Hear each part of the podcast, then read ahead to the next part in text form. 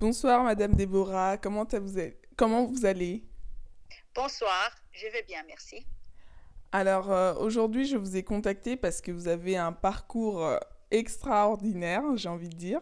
Et euh, j'aurais vraiment beaucoup de questions à vous poser. Est-ce que dans un premier temps vous pourriez vous présenter s'il vous plaît pour les personnes qui ne vous connaissent pas?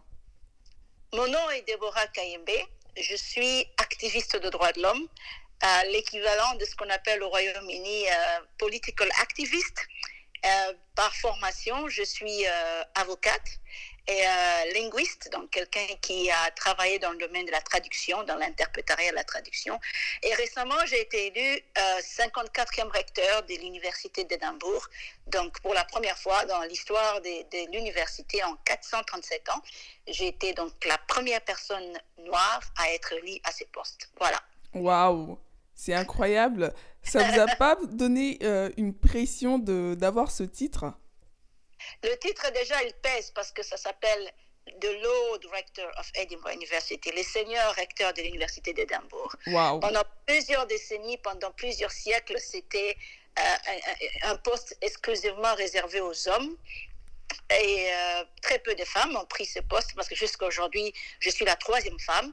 Et comme je l'ai mentionné avant, donc je suis la première personne de couleur, la première personne francophone, la première africaine à prendre ce poste-là. C'était lorsque on m'a euh, contacté initialement au mois de novembre, j'ai eu très très peur. Et j'ai gardé le secret, je ne l'ai partagé avec personne pendant deux mois parce que je devais digérer ça moi-même. Donc c'est ça. Waouh! Mais du coup, vous êtes de quelle origine, Madame Déborah? Je suis, d'après ce que je sais, d'après ce que mes ancêtres m'ont dit, mon père est de, de la province du Katanga d'Anta. Aujourd'hui, c'est divisé, je crois que c'est Tanganyika. Et le village, c'est Kabalo. Ma mère, ma défunte mère, qui n'est plus en vie aujourd'hui, elle est morte en 2000 et elle était euh, une descendante des immigrés namibiens en Zambie. Donc, elle est née en Zambie. Ensuite, elle a émigré au Congo dans les années 60 et elle a rencontré mon père et moi, je suis née en 1975. Donc, je suis congolaise de père, et euh, africaine de mère. Mais ma mère s'est naturalisée congolaise tout au long de son mariage. Elle est morte au Congo. Elle a été enterrée à Lubumbashi. Donc c'est là que se trouve son, euh, son âme. C'est là que son âme se repose. Donc je suis congolaise. Et je ne pas, je ne suis pas différente de tous les autres Congolais. Euh, votre parcours d'avocate, vous l'avez commencé en étant au Congo? Oui, donc j'ai fait mes études de l'école primaire, secondaire et universitaire en République démocratique du Congo. Ensuite, j'ai commencé initialement en tant que stagiaire au Bureau des Nations Unies sur le boulevard du 30 juin. C'est là que je commençais avec OCHA. Et euh, après une année de stage, je rejoins le barreau de Matadi dans le Bas-Congo, où je suis restée pendant presque deux ans pour la formation. Et donc, j'ai été inscrite au tableau de l'ordre des avocats. J'ai décidé de retourner à Kinshasa parce que j'ai passé toute ma vie à Kinshasa, née à Kinshasa, grandi à Kinshasa. Et c'est là que je continuais ma carrière et jusqu'à entrer dans la scène politique congolaise. Waouh! Et euh, comment est-ce que vous avez su que c'était la politique qui vous intéressait? Ça, je crois que la première fois que quelqu'un m'avait dit ça, c'était mon professeur à l'école secondaire, quand j'étais euh, en quatrième des humanités commerciales. C'est ce que j'ai fait aller au Bambino. Alors, mon professeur des, droits me disait toujours, toi, Déborah, tu es très bon pour le, le, politique. Et tu, quand tu vas à l'université, il faut faire le droit parce que tu es très bon pour le politique. Mmh. Donc, c'était mes, mes, enseignants qui m'ont encouragé parce qu'ils ont vu les talents en moi. Mais je pense que l'appel pour moi est venu quand j'avais 19 ans. Lorsque j'ai commencé à avoir un peu de liberté dans notre maison et j'ai commencé, nous, les, enfants qui ont grandi dans les quartiers Mbinza, c'est très difficile pour nos parents de nous faire sortir de nos maisons.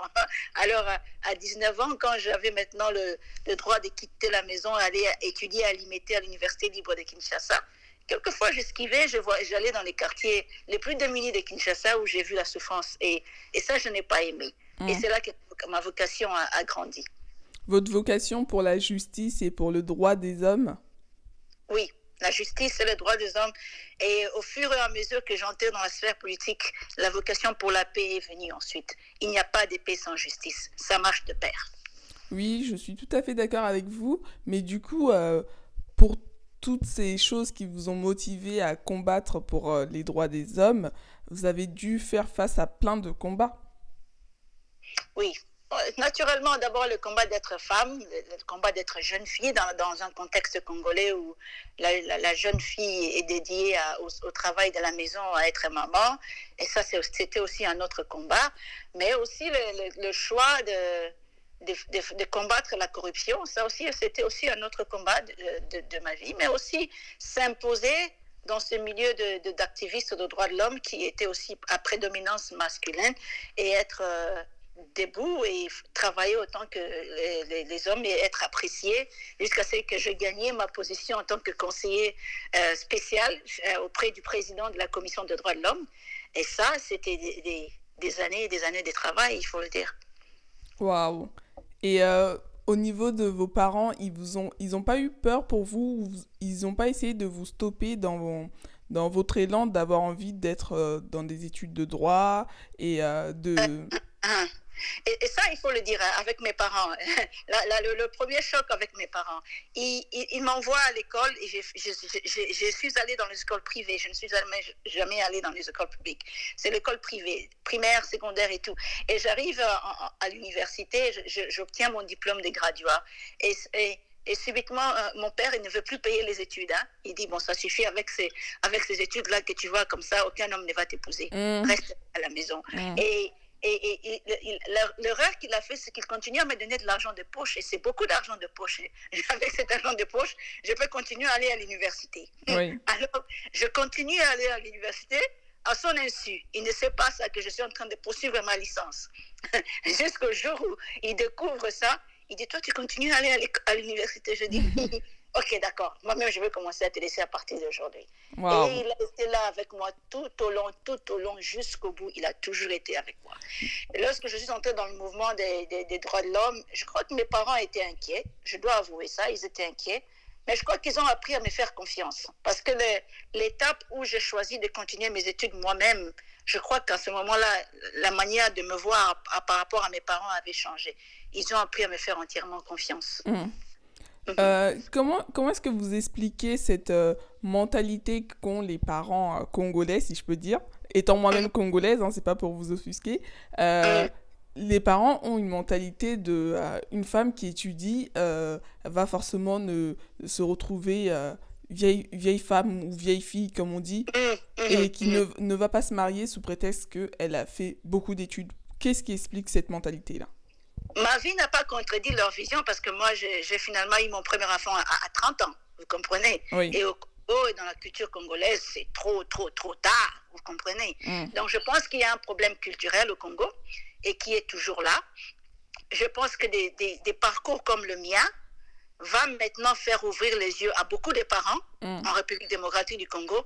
Ils vont comprendre qu'il y a un avenir euh, au-delà du fait que... Euh, un enfant peut choisir euh, l'éducation, tout comme choisir le mariage, ça vaut la peine, ça vaut la même chance, mais il faut, aller, il faut faire ce que tu aimes et il faut faire ce que tu excelles. Et les parents doivent euh, assister les enfants à, ce point-là. Donc je pense qu'il y, a cette réalité et aussi à la, à la société congolaise. Une femme divorcée, comme j'ai été divorcée il y a quelques années, n'est pas, ta vie ne s'arrête pas là. Mmh, tu as encore beaucoup d'options devant toi et tu dois continuer. Donc, ce que moi, je dois dire, la, réaction de mes parents, c'était une réaction naturelle par rapport au contexte dans lequel ils étaient. Mmh. Ils ne se gênaient pas de me dire que si tu continues avec ces études comme ça, aucun homme ne va t'épouser. Exactement. Alors, les choses changeaient tellement vite, les choses changeaient tellement vite dans la société qu'ensuite, ils ont découvert, oh, peut-être que la raison de continuer parce que les choses ne sont plus les mêmes qu'au mm. moment où nous, on grandissait. Mm. Donc, vous comprenez cela. Et je crois que le fait que j'ai présenté ces, cette carrière à, la société congolaise, maintenant, on commence à comprendre qu'il faut donner la chance à tout le monde, il ne faut pas discriminer. Voilà. Absolument, et euh, je pense que justement, euh, notre génération ne doit même plus entendre ce genre de phrase qui dit euh, oui, si tu poursuis tes études, aucun homme ne va pas ne va t'épouser. Mais en fait, l'homme l'homme qui doit m'épouser doit avoir le niveau au-dessus de ce que moi je suis. Absolument. Pour pouvoir m'épouser. Mais oui, il n'y a pas à se rabaisser ou se, se, se diminuer pour pouvoir être l'époux de quelqu'un. C'est n'importe quoi. Ok. Ah, ça, c'est absolument vrai. Et euh, au cours du coup de votre parcours, euh, à partir de quel âge vous avez quitté le Congo pour ensuite poursuivre euh, vos études, votre carrière Vous n'êtes pas donc pas aux États-Unis, vous êtes à Londres, c'est ça? Oui, non, j'ai quitté le Congo à 29 ans. Et je suis arrivée à Londres. là, c'était en Angleterre, donc je n'étais pas encore en Écosse où je suis aujourd'hui. Hmm. Donc, je suis arrivée en Angleterre et c'est là que je trouvais la difficulté. La difficulté en termes d'éducation, c'est que j'étais francophone, élevée dans, un, dans une culture francophone, parlant français, avec des diplômes francophones, dans un pays anglophone qui n'accepte pas ce genre de choses, qui vous impose l'intégration en oubliant qui vous étiez mm. et en vous intégrant auprès de... C'est ce qu'ils m'ont demandé, c'est ce que leur système m'a demandé. Oublie qui tu es, oublie l'éducation que tu as eue en français, oublie le français, parle anglais et suis la, la culture anglaise. C'est ce qu'ils m'ont demandé de faire. Et moi, au contraire, je les ai lancé un, message de diversité. Je leur ai dit, qu'est-ce que vous avez trouvé? Ils veulent que je change. Et la, question que moi, je leur ai posée, c'était, qu'est-ce que vous avez trouvé auprès de moi qui n'est pas riche dans un partage pour la communauté? Exact. et et lorsque j'ai introduit mon dossier au barreau euh, de Londres, parce qu'il y a deux barreaux, il y a trois barreaux au Royaume-Uni. Vous avez les barreaux de Londres, vous avez les barreaux de l'Écosse et vous avez les barreaux de l'Irlande. Alors, lorsque j'ai introduit celui de Londres, parce que j'étais encore en Angleterre, ils ont refusé ça sur cette base-là, que les, études que j'ai faites n'équivaut pas à ce qui s'est donné en Angleterre et que je dois tout recommencer à zéro. Mais au contraire, ils m'ont dit, si vous allez en Écosse, votre diplôme éducatif est encore valable. Et là, on pourrait vous donner l'opportunité d'exercer votre métier en tant qu'avocat.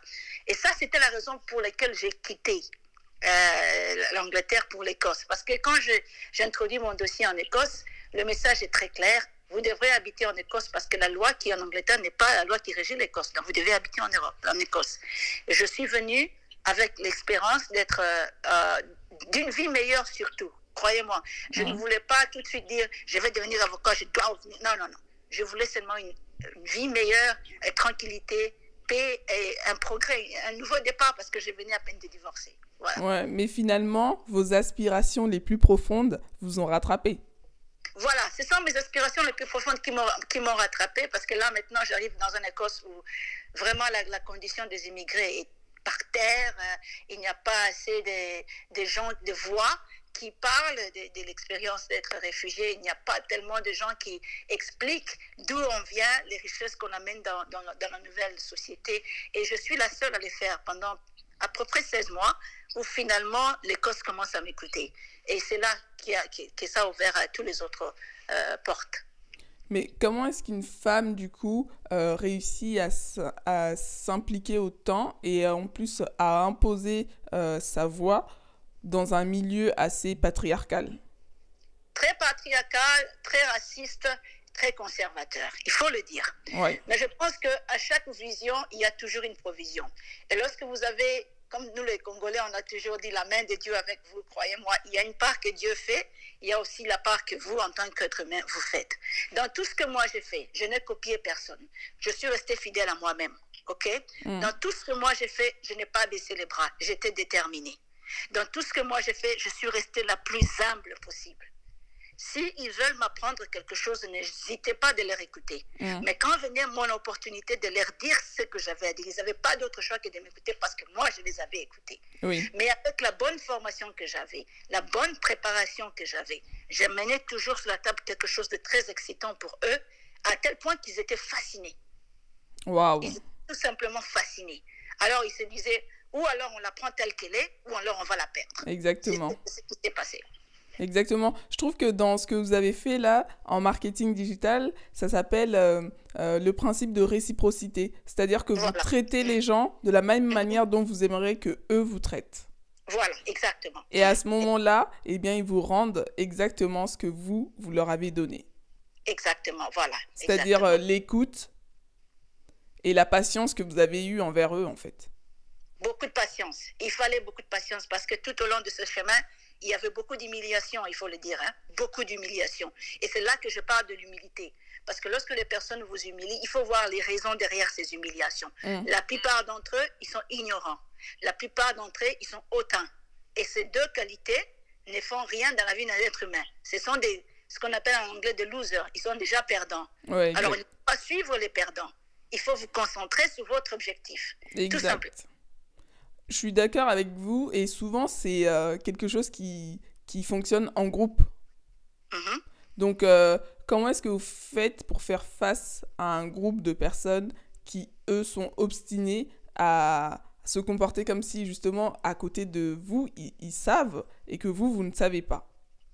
De toute façon, tout ce que moi j'ai fait, l'exercice que j'ai fait avec l'Écosse en particulier, parce que j'avais vu qu'il y avait une telle ignorance en Écosse et je ne pouvais pas blâmer les Écossais. La première des choses que j'ai fait, c'était de connaître le peuple écossais. C'est un peuple meurtri. Pendant des générations, des générations, meurtri par les Anglais. Ils sont devenus frustrés à cause du mal que les Anglais leur ont fait. Jusqu'à aujourd'hui, ils se battent pour leur indépendance. Nous, au Congo, on a eu l'indépendance contre la Belgique, mais les Écossais ne parviennent pas à être indépendants contre, par rapport à la Grande-Bretagne. Donc, vous comprenez qu'il y a déjà un problème là-bas de complexité. Une chose. Et la deuxième chose, c'est que, à cause de cette ignorance, la frustration que la société a créée, ils pensent que tout le monde tout autour d'eux est de la même manière. Non, moi, je les ai fait comprendre. Moi, je viens dans un pays où le peuple rwandais à qui on a donné l'hospitalité pendant des années sont venus, ils nous ont agressés Mm. et ils nous ont montré des choses qu'on n'avait jamais vues. Est-ce que vous avez déjà vu un Congolais attaquer un Rwandais? Jamais. Parce que nous avons appris dans la vie que la paix est l'arme la plus puissante Mm, dans l'histoire que nous avons. Alors, si nous, nous, nous rendons le mal pour le mal, cela ne va pas marcher. Mais avec le contexte écossais, ce que moi j'ai voulu, c'était faire un dialogue avec eux. Le tolérer sur la table des discussions. Si quelqu'un dit je ne peux pas m'asseoir sur la même table avec un noir, ça va, toi tu t'assois sur la chaise, moi je m'assois- sur le sol, on va discuter. Exactement. Alors lui-même sera très mal à l'aise aussi longtemps que sera dit, mais pourquoi tu restes sur le sol? Je dis, mais parce que tu penses que je suis inférieur de toi. Et non, non, non, non, tu peux t'asseoir sur la chaise. Vous comprenez là où on est? Mm. À la fin, ce n'est plus lui qui donne des ordres, maintenant c'est moi qui lui dis. Là, maintenant, tu as été en, en- en erreur. Et c'est l'exercice que j'ai fait à la, à, la, à la société écossaise, à tel point qu'ils étaient émerveillés par ça. Et c'est- là que maintenant, quand tous les politiciens qui devaient jurer sur quelque chose ne pouvaient pas jurer par un autre nom que le nom de Déborah. Je vous assure, j'étais avec Déborah hier, je lui ai parlé de ça. et c'est là que je me suis retrouvée comme étant une plaque tournante dans la société écossaise, qu'en ce moment où la crise de la race s'est réveillée, la crise de la haine s'est réveillée. Mm. Ils n'ont pas trouvé quelqu'un d'autre pour choisir en tant que recteur que moi, tout simplement. Exactement. Eh bien, c'était votre moment de grâce. Je crois, oui. C'était le moment de grâce, il faut le dire. Oui, oui, oui. Bah, je suis vraiment euh, admiratif de ce parcours et euh, j'ose croire que psychologiquement, il y avait beaucoup de choses euh, à devoir supporter et que vous avez dû euh, supporter. Et franchement, toutes mes félicitations et, et mon admiration parce que je sais que c'est des, c'est des situations qui sont pas faciles et euh, parfois même on peut en parler aux gens qui nous entourent et qui ne nous comprennent pas. Donc, euh, franchement, bravo, je ne sais pas quoi dire de plus. Merci beaucoup. Merci de m'avoir contacté. Mais euh, ce que je voulais vous dire, bon, bah, maintenant, c'est en fait sur Clubhouse. Je ne sais pas si vous connaissez cette application. Non, non, pas du tout. Mais si vous m'envoyez tous les éléments, je pourrais voir ça. Euh, je vous l'enverrai après notre conversation. En fait, sur. Clubhouse, j'ai un club qui s'appelle donc euh, comme le, comme le, le podcast, donc euh, Mademoiselle Geeks. Et Mhm. sur ce club, en fait, j'ai des membres qui ont quelques questions à vous poser. Donc, Mhm. au nom de ces personnes et de ce club qui existe maintenant, eh bien, Mhm. j'ai quelques questions de leur part. Alors, on a, on a Rita qui vous demande, donc euh, elle a trois questions à vous poser. Donc, euh, le leadership, pour vous, qu'est-ce que c'est? Mhm. Un leader, c'est quelqu'un qui est au service des autres. Un leader, c'est celui qui écoute les autres. Mm. Un leader, c'est celui qui parvient à regarder sur sa masse, sur sa population, la personne, la richesse, de- richesse qu'ils ont, et prendre ça, utiliser ça pour faire, la, pour faire une, une société stable et paisible. Le leader est là pour servir. Point, trait. Exactement. Et elle a aussi une autre question qui est euh, est-ce que vous avez eu un mentor? Oui, quand j'ai rejoint la Société euh, royale d'Édimbourg, on m'avait attribué un, un- un mentor. Et son rôle, pratiquement, c'était qu'à chaque fois que je devais faire des, des déclarations publiques, il devait vérifier auprès de qui j'ai adressé ces déclarations publiques et qu'est-ce qui était contenu dans mes déclarations. Mais aussi, à chaque fois qu'il y avait des opportunités au sein de la Société royale d'Édimbourg, il était celui qui voyait ces opportunités, qui disait, ça, ça match Déborah. Et il va m'appeler, il me dit, Déborah, j'ai trouvé quelque chose d'intéressant pour toi, est-ce que tu peux faire ça? Mais il n'était pas seulement dans le domaine professionnel, même dans mon domaine privé, il pouvait avoir euh, euh, la voix en ce qui concerne mes, problèmes avec la maison, les problèmes avec les enfants à l'école. Il était un pont. Mm. En tout cas, il, était quelqu'un. J'ai eu un mentor et il est, il, est toujours avec moi jusqu'à aujourd'hui. Euh, est-ce que ce mentor était un mentor afro ou est un mentor afro-descendant? Non, il était, il est écossais, il est blanc écossais, il est professeur euh, en droit international dans nos universités aussi, mais il est chancelier de l'ordre de, de, l'Empire britannique. Donc c'est quelqu'un qui a beaucoup d'entrées. Et je crois que ces entrées aussi, ça, ça facilitait à, à, me faire entrer dans une audience où les personnes avaient des yeux sur moi. Voilà. C'est super. Et puis, euh, nous avons Myriam qui demande hein? comment est-ce que vous avez pu vous imposer dans votre domaine? En travaillant très dur, là, ça c'est la première des choses. M'imposer dans mon domaine, c'est travailler dur, représenter l'originalité dans ce que j'étais en train de faire. J'ai séduit la société écossaise à cause des éléments que j'ai apportés qui étaient exceptionnellement jamais vus, mm. exceptionnellement jamais entendus avant. J'ai porté des éléments bruts que personne n'avait exploités. Et ça, ça a attiré l'attention des gens. D'accord. Euh, quelles sont les difficultés que vous avez pu rencontrer du coup face à ça? Beaucoup de difficultés. Euh, en tant que mère célibataire avec des enfants à la maison, et, c'était très difficile, ça impliquait beaucoup d'argent. Euh, par exemple, il y avait des, réunions pour lesquelles je devais aller dans, dans les autres parties de, de et dormir la nuit, parce qu'il fallait euh, passer la nuit avec les autres et discuter les matins, des formations comme ça. Et j'avais besoin d'argent, j'utilisais toujours mon argent pour garder les enfants à la maison en sécurité, pour ne pas être dans le trouble avec la police et les services sociaux. Et ça, c'est l'une des choses. Et aussi, la difficulté, c'était le fait que ce n'est pas tout le monde qui vous accepte. Mmh, exactement. Et, et, et, et, ça, ça peut être la raison de la couleur de votre peau, euh, là où vous avez été éduqué.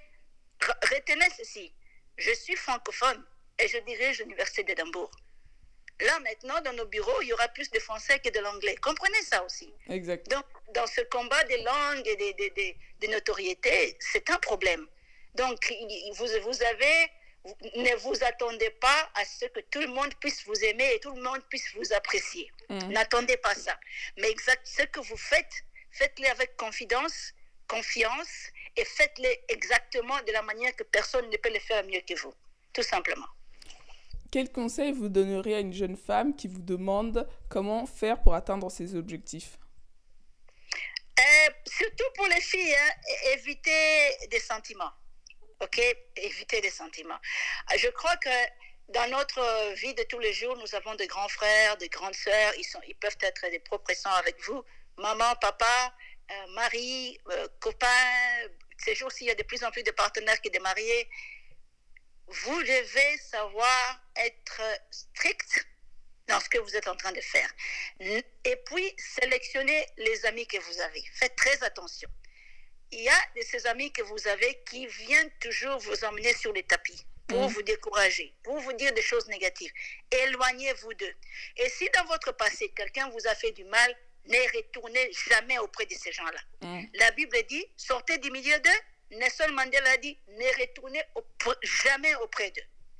Parce que ces gens-là auront toujours un, un, effet négatif. Ils vont essayer ceci une fois, ils vont essayer un autre la prochaine fois, ils vont essayer.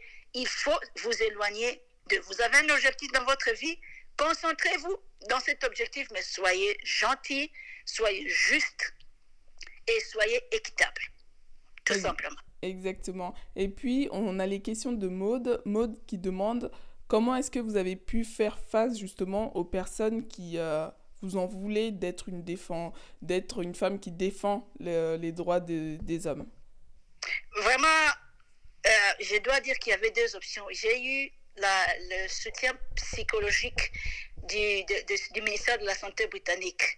Je vous assure, les choses qui me sont arrivées, ceux qui m'ont volé pour avoir défendu le droit de l'homme, ça a eu un effet sur mon état psychologique. Mm. Et heureusement pour moi, je suis arrivée dans un pays où il y avait des moyens à ma disposition pour me guérir, pour me soigner. Ça, c'est l'aspect psychologique. N'hésitez pas dans le travail que vous faites, n'hésitez jamais d'avoir de l'assistance sur le plan mental. C'est très important. Vous devez être en bonne santé physiquement, vous devez aussi être en bonne santé mentalement. L'autre aspect de là, c'est le pardon. Le pardon, ça vous libère. Moi, j'ai pardonné à ces gens, mais je suis restée très prudente. Très, très prudente. Comme je l'ai dit, je ne suis pas retournée en contact avec eux. Je n'ai plus, je n'ai plus développé un contact avec eux. Aujourd'hui, je crois qu'ils sont dans la honte totale. Mm. Ils savent même plus où regarder, mais moi, je ne suis plus en contact avec ceux-là. Donc, j'ai fait, je me suis fait une vie heureuse, épanouie, sans ces gens-là. C'est ça l'objectif. Il faut atteindre cet objectif, de continuer votre vie heureuse et épanouie sans que ceux-là qui vous ont fait du mal, quelle que soit la relation qu'ils ont avec vous, continuent à vous nuire. Exactement. Euh, pour vous, euh, aujourd'hui, qu'est-ce que réellement vous cherchez à dénoncer dans cette société qui, selon vous, est, sont des choses à bannir? La première des choses, l'exclusion, exclure les autres. Mm. toujours en train d'exclure les autres. Ah, c'est un enfant d'un étranger, il faut exclure. C'est euh, euh, c'est un enfant qui a étudié dans un pays francophone, il faut exclure. Ce sont des Noirs nés en Afrique, il faut exclure. Ils ne sont pas nés ici, il faut exclure. L'exclusion mène tous les contrôles que nous avons. L'exclusion a emmené l'Europe dans un chaos pour la Deuxième Guerre mondiale, où nous tous on avait participé pour, pour combattre la haine. L'exclusion amène la haine, Mm. amène le racisme, elle amène la division. Totalement. Cherchons à être unis pour construire un monde meilleur. Éviter l'exclusion, éviter les préconcepts, éviter le jugement inutile. Et puis éviter, éviter les provocations stupides. Vous savez, il y a des gens qui provoquent des situations stupides dans la société qui, vous n'avez besoin, la paix est fragile, hein? un petit étincelle et la paix est partie. Voilà. Totalement, vous avez totalement raison. Euh, merci beaucoup pour ces réponses. J'espère que Aude et toutes les autres personnes qui ont posé leurs questions ont pu avoir la réponse et l'auront bientôt. Et euh, moi, justement, j'aimerais euh, savoir d'un point de vue du coup technologique, parce que j'ai vu une interview de vous euh, dans laquelle vous parlez de la technologie et du fait que les femmes doivent s'en emparer pour pouvoir justement mener à bien des projets, apprendre de nouvelles choses. Quelle stratégie on pourrait adopter pour pouvoir ramener plus de femmes dans l'univers de la tech? D'abord avec l'exode des Congolais à travers le monde. Vous avez aujourd'hui des Congolais qui vivent aux États-Unis qui ne savent ni lire ni écrire. Et ça fait très mal, vous savez. Et pour avoir accès à, à cette chance d'avoir accès à la technologie, la première des choses, c'est que ces personnes doivent être éduquées. Nous avons souffert d'une gifle éducationnelle au Congo qui nous a ramenés au tapis Mm. sincèrement au tapis. Alors, ce qu'il faudrait faire peut-être, il faudrait donner la chance à ceux-là qui n'ont pas eu la chance d'être éduqués, d'avoir accès à l'éducation de base. Et cette éducation de base, à cause de la pandémie, et parce que bien sûr, on aura une autre pandémie. Hier, j'ai regardé un film qui parle de, de la pandémie de 2023. Co- Ça s'appelle Covid-23. Mm. Et je n'en doute pas, on aura des Covid-23, ça viendra. Alors pour ça, comme l'interaction de l'être humain commence à être éloignée à cause de ce contact qui fait que le virus grandit à travers le contact entre les humains, nous allons nous référer à ces méthodes de l'Internet. Alors, je pense que déjà dès la base, avec la maman à la maison, avec la jeune fille à la maison, avec les garçons à la maison au jeune âge, ils doivent apprendre à avoir accès à l'Internet. Même s'il faut apprendre à lire et à l'écrire, à lire et écrire à travers l'Internet, il faut le commencer maintenant, jusqu'à ce qu'on arrive à l'autre niveau de la technologie et de la formation technologique. Donc, je promouvois, je, je voudrais vraiment promouvoir l'éducation des bases dès le départ avec un contact initial avec l'ordinateur. C'est très important. Totalement. Comme ça, comme ça, même s'il doit lire A, B, C, c'est avec un logiciel qui est dans un ordinateur et il apprend. Il n'a pas besoin d'aller à l'école, il peut le faire à la maison. La maman qui n'a pas le temps de le faire, elle peut le faire à la maison. Et on avance comme ça. Parce que sans ces numériques, sans cette connaissance du numérique, beaucoup de femmes, beaucoup de femmes africaines, beaucoup même de femmes dans ce monde que nous avons ici, des Européens, resteront en arrière. Parce que la vitesse que le numérique est en train de prendre devient de plus en plus extraordinaire? Exactement. Là je, suis avec vous pour un podcast au bout d'un téléphone. Mais est-ce que vous savez qu'il y a des gens qui n'ont jamais eu même accès à un ordinateur jusqu'à ce jour? Donc ces choses-là, on doit les commencer maintenant, on doit se rattraper dès à présent. Et lorsqu'on on apprend on l'éducation, l'éducation vient directement avec l'ordinateur pour les pays africains. Mais ici en Europe, l'éducation vient directement avec l'antiracisme et le changement climatique. Très urgent. Tout à fait. Et je pense que justement, il faut que la population euh, commence à être de plus en plus sensibilisée par rapport à ça, parce que c'est des choses qui vont euh, arriver très vite et la digitalisation de tous les métiers sont en train de se faire. Donc, euh, il faudrait qu'il y ait une sensibilisation auprès de la population, leur dire et leur montrer les orientations qu'ils peuvent prendre par rapport à la technologie, parce qu'il y a différents métiers dans la technologie. Effectivement, effectivement, c'est quelque chose que chaque gouvernement, chaque hier, le premier ministre écossais a annoncé malheureusement, c'est pour ces élections. Elle a annoncé qu'elle va distribuer un ordinateur à chaque enfant en Écosse. Chaque enfant, mm. sans exception. Donc, vous savez, vous, comprenez déjà que, et, combien c'est important parce que, à cause de ce qui arrive avec la pandémie, vous, vous comprenez. Euh, mes enfants qui, ont qui sont nés et grandis en Angleterre ont eu accès à l'ordinateur à l'école gardienne à l'école gardienne. Mm. C'est là qu'ils ont commencé à avoir accès à l'ordinateur. Donc, vous comprenez ces choses, c'est qu'il il y a le gap de l'inégalité qui fait que partout dans le monde, il y a encore des femmes et des enfants, des garçons qui, qui doivent au moins avoir accès à l'éducation de base. Et j'encourage la, la, la, production des ordinateurs qui ne sont que conçus pour donner l'éducation de base. Ça ne peut pas être cher. OK Ce sont des ordinateurs conçus avec des logiciels à l'intérieur où juste une personne peut appuyer les boutons une fois que le logiciel s'adresse à la personne et apprend la personne à lire et à écrire. Totalement. Commençons par ça d'abord.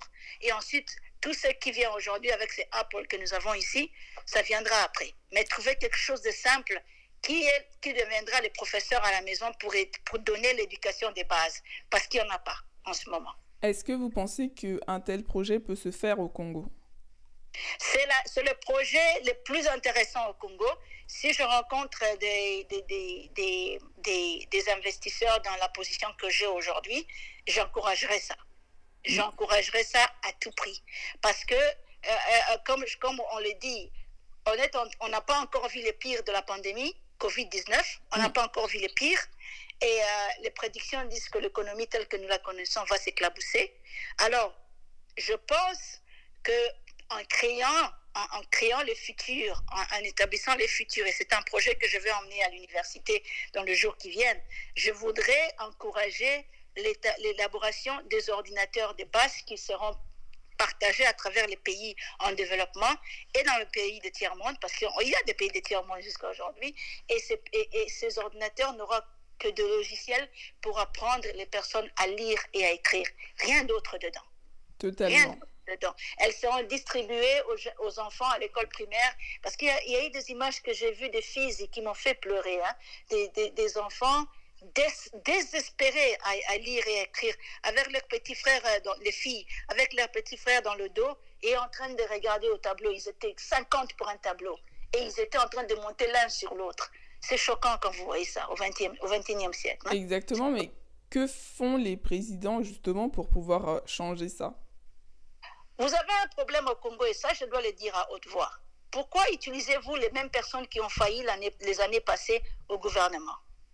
Ce que le Congo a besoin aujourd'hui, c'est de raser la classe politique. C'est de refaire la classe politique. C'est emmener des individus qui n'ont rien d'autre à faire que d'investir pour le peuple congolais dans leur manière de voir les choses. Mais lorsque vous avez les mêmes individus qui reviennent et reviennent, faisant croire au reste du monde que le Congo n'a pas des intellectuels, que le Congo n'a pas des personnes capables, c'est là que nous tombons. Mm. C'est ce que vous devez comprendre. Lorsque vous amenez les mêmes personnes parce que vous voulez que votre pouvoir reste là et que vous ne voulez pas partir, c'est là que vous arrivez, vous arrivez dans le problème. Malheureusement, on, on, a beaucoup souffert de ça pendant les derniers 20 ans au Congo et le Congo a régressé Donc c'est quelque chose qu'on doit vraiment travailler dessus, changer la classe politique, changer-les maintenant. Mais n'est plus les personnes qui étaient déjà là même dans la société civile même, ne les ramenez plus. Ils doivent partir, recommencer la classe politique. Totalement. Eh bien, merci beaucoup, Madame Déborah. Merci.